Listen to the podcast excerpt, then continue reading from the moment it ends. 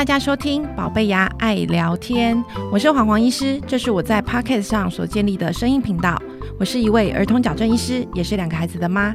在这里，除了想要跟大家聊聊牙齿的问题之外，也会邀请来自各行各业的妈妈，跟我们一起聊聊不同家庭之间，我们与孩子之间的大小事。嗨，大家好，我是黄黄医师。我们今天邀请到的是台湾儿童食欲协会的理事长李梅玲梅子老师。嗨，大家好，又是我。对，今天要聊聊一个非常重要的议题，因为我们呃，在这个节目之前啊，今天是呃宝贝牙爱聊天第五集，嗯，在第三集、第四集，我们请已经请梅子老师跟我们分享了很多关于他现在在做的，就是关于食欲的事情。然后我们上一集也谈了一些关于牙齿的问题，对，这次要把它合起来。嗯，对，就是要让各位妈妈们或是各位家长们，如果你在家里有要准帮小朋友准备食物的时候，嗯，我们怎么样帮小朋友准备一个对牙齿好的食物？哦，这很重要。对，这其实就是结合我们的专业。因为我之前呢，我我大概可以讲一些学理上的事情。我知道，哎，小朋友要多咀嚼，多吃硬的，吃硬的东西。然后讲完之后，家长就一脸茫然说：“那是什么？” 好像很抽象，对，好像很抽象。哎，大概知道原理或方向，但是哎，到底实际上要吃什么？那因为我知道梅子老师，其实你就是专门设计很多食谱，或者是设计很多食物的的样貌，去符合一些特别的需求。嗯，所以我上次就特别因为这件事情请教梅子老师，我们来听听看梅子老师给我们想什么样的建议。好，其实我原本在设计很多给小朋友的菜单的时候，并没有去多想过。就是这个跟牙齿的关系，可是我知道的是，我希望让他们能够有这个咀嚼的能力。只是我当时还不知道，在认识黄黄医师之前，我不知道咀嚼跟牙齿的生长有这么大的关联。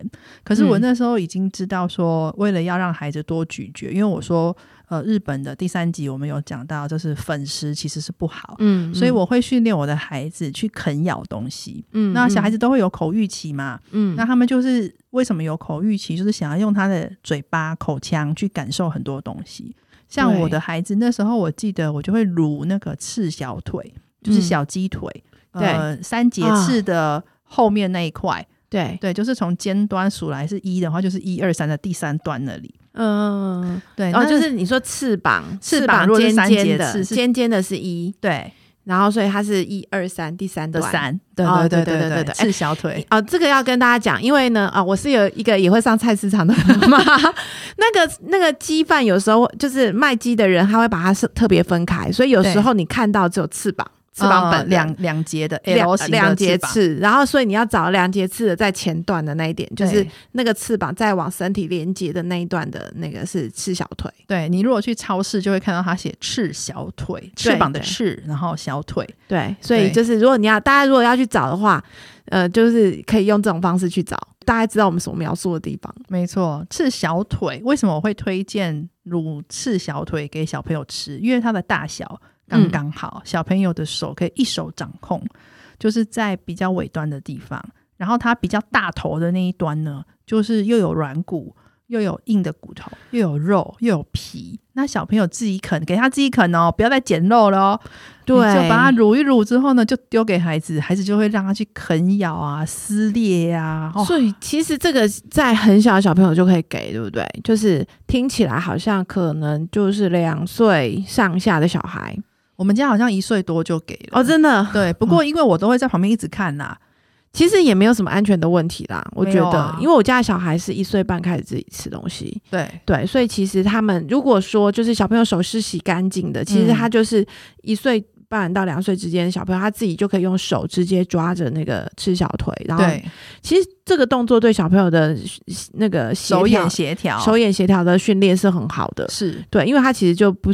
没有再透过其他工具，反倒反倒还不用担心，就是像那个汤匙会把那个食物弄出来或者什么的。对，不过吃小腿也有可能会掉到地上啦。就是哦，对，这是通常比较来，或者泡泡热水再继续吃。对，所以通常这个其实基本上是安全的。它唯一比较可能会发生的突突发状况，大概就是掉下来。对，因为像我如果说长牙齿以后，像我现在儿子六岁嘛，他们有时候甚至会把那个赤小腿的。比较大头的那一块咬断。哦，就是你说把软骨那个部分咬一咬，那有的时候它会有些碎骨，那个要反而比较哦，注意。可是如果才一两岁、两岁的小朋友，他可能就是把肉他吃不干净的，绝对吃不干净。对对对，其实吃不干净。对，可是你可以让想象得到他的那个软骨跟硬骨在他的口腔里面，甚至好像按摩的感觉，他其实就会很满足，在他的口腔的触觉里面，他是很开心的。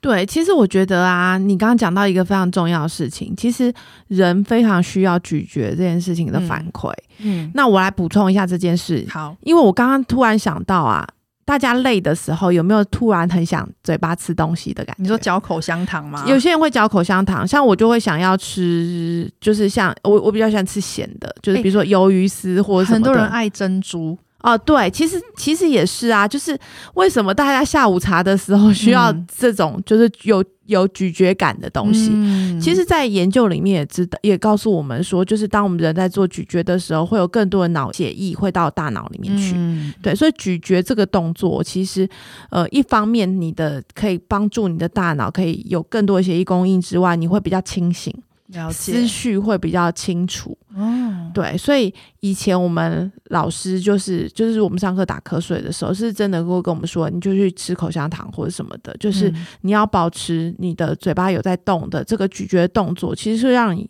脑呃头脑更清晰的。对对对，所以如果是下午昏昏欲睡的时候，为什么很多人需要吃一点东西？我想很多因因素是这样。嗯，对，除了补充血糖之外，但是坦白说，现代人其实很少是真的肚子饿啦，嗯，就是大家都是嘴巴馋吧，对不对？没错，对，所以其实我相信，就是那个咀嚼的感觉，真的是会影响到我们的身体的机能的。对，那刚刚讲到的是卤鸡腿嘛？对其实我觉得也不见得什么都是要吃鸡腿啦，不用给他每天一根。我觉得 就是吃原形食物，其实它就可以帮助我们增加咀嚼的次数了。对，对因为我们刚刚讨论的也是哦，就是不同年龄的小朋友，他们的咀嚼力的确会不断的往上提升。是，对啊，那如果比较年纪小的，其实呃，我觉得你刚刚讲的那个卤鸡腿、赤小腿这件事情，他们就会有一个很大的，就是对他们来说就够了。如果嗯年纪大一点的，你觉得呢？嗯、其实我觉得很多蔬菜啊，它其实需要我们很大的咀嚼次数，嗯对对对，我们要嚼很久才能可能比较吞得下去，等等的，这个也不错。对，通常我觉得蔬菜类大概我们就会比较建议是有脆感的。嗯，我很喜欢那个沙拉棒。你沙拉棒沙拉棒就是一长根一长根，然后哦泡在冰水里面，可以拿起来直接啃。你就是说像芹菜、红萝卜、红萝卜、白萝卜白萝卜，白萝卜可以生着吃吗？可以啊，哦，真的好吃哎，好，我我又学到一个 可能要冬天的比较好吃，皮薄水多。哦，好嗯是遵明，时间到快到了，我要留意一下这件事情。好，对，就是哎，就沙拉棒其实是一个很好的选择。嗯，对，其实我知道，就是像呃澳洲人，嗯，因为我我在我的想象中，澳洲人是比较崇尚身体健康的，所以他们其实真的就会是用这样子的食物去当做可能是那种小朋友的副食品或是磨牙的那个。啊，对，Costco 有卖那种小胡萝卜，你知道吗？哦，真的，嗯，呃，你说就是也是进口的那种，就是比较呃小小根的，大概跟我们的大拇指成人的大拇指差不多，嗯不用削皮就直接咬。直接啃。嗯那其实像我认识的一些农友，他们最近在种那个水果小黄瓜，哦，那个水分非常多，而且现在是产季，对对有有一点对对对尾声了。那那个也是我们家的人，就是直接沾美奶滋，就直接啃，就啃，就这样子一根对吃掉。所以其实我觉得很多家长都觉得说，哎，要帮小朋友准备点心，他常常都还是往加工的食品上面去想。说饼干或者对饼干，或者是苏，即便是苏打饼或者是嗯面包，其实那个都还算是加工品的范围。对，那其实啊，就是就我们之前节目中也有讨论到的，就是这些加工食品，尤其是面粉做的东西，其实他们所需要的咀嚼次数一定比原型食物、原本形状的食物比起来，对，那些加工食品的食物，我们真的不太需要我们的咀嚼。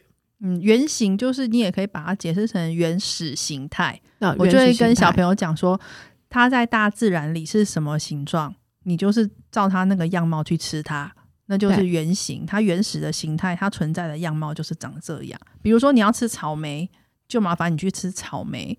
你不要吃草莓牛奶啊、草莓莓果酱、草莓干、草莓蜜饯，虽然偶尔吃也都 OK，可是，在有选择的这个机会之下的话，就是以新鲜草莓为主。就是这种概念。对，因为我其实有时候也在想这件事情哦，就是呃，我做牙医这件事情已经很久了，那我也看了不同年龄层的嗯人的病人，那其实我也发现说，哎，我们比较长辈的，他们其实哎，他们的颚骨，我们上次讨论颚骨就是牙床，牙床的哦尺寸是比较大的，所以我们爸爸妈妈他们那一代，其实有时候都不太会有智齿长不出来的问题。哦，对他们其实牙床够大，所以包括智齿都可以顺利的萌发出来。在我们这一辈，我们就会比较常听到要拔智齿的问题。哦，我好像也很健康哎，因为原来我从小常啃鸡腿有帮助。对，以前的人真的吃东西的习惯呢，他们真的就是吃比较原始形态的食物。嗯就像以前的人还会啃甘蔗，有没有？啊，我也很爱哎。对，但是现在坦白说，我真的没有看过 有在卖甘蔗。我那天好开心，买了一袋甘蔗回去，然后我儿子跟我咬一口，然后咬一咬就说：“我不要再吃了。”就是他觉得很想说我吃力，他想说我不懂这个东西，他要吃什么这样。对，但是我我记得我们小时候还是会吃甘蔗的。而且甜的东西就是他咬一咬那个汁液，就是很香甜。现在有的小朋友，我记得我的课程里面呢、我如果会用到糖，我就会直接给他们吃真正的糖，然后我就会嗯跟家长说，其实吃糖本身这件事情没有不好，但是如果吃糖果。它其实有很多的添加物，还有香精跟香料在里面，不见得就是好事。嗯但是给孩子吃糖本身就没有那么多的影响，我就会给他们这些观念。哎，岔题了。哦，不会不会，哎、这个这个问题很好，因为我们第一集有谈这个问题。啊，对，但那时候没有讲到。对对对，所以哎、我们又得到另外一个另外一个看法，就大家对吃糖这件事情，因为很多人的确就会很抗拒糖这件事情。嗯，听到糖就很害怕。对，但是的确，我觉得，呃，其实在，在本来的，就是在本来人类的历史上，就是糖本来就是让我们觉得愉快的，是，对。那一直都只有吃多了或吃错了才有问题啊。对啊，像一样啊，你吃圆形的糖啊。就比较好，或者是接近圆形的糖，不要是金丝糖也 OK。水果里面也有糖分、啊，对对，所以其实我觉得食物的本身来说，它其实没有太大的，就是食物本身都是很中性的东西，就看我们怎么样去去那个。那因为现在工业化时代，或者是我们的食品加工业实在是太发达了，嗯，所以让大家就会越来越忘记本来应该它食物原始的样貌是怎么样。对对对，所以这才会是后来其实包括现在有很多什么像是糖尿病或是高血压，其实嗯也都是后来我们的饮食出了一些问题，才有这么多衍生的问题持续的出现。对啊，真的吃得好，它可以避免掉很多的风险。对，所以现在其实坦白说，以以现代人来说，大概没有人是会吃不吃。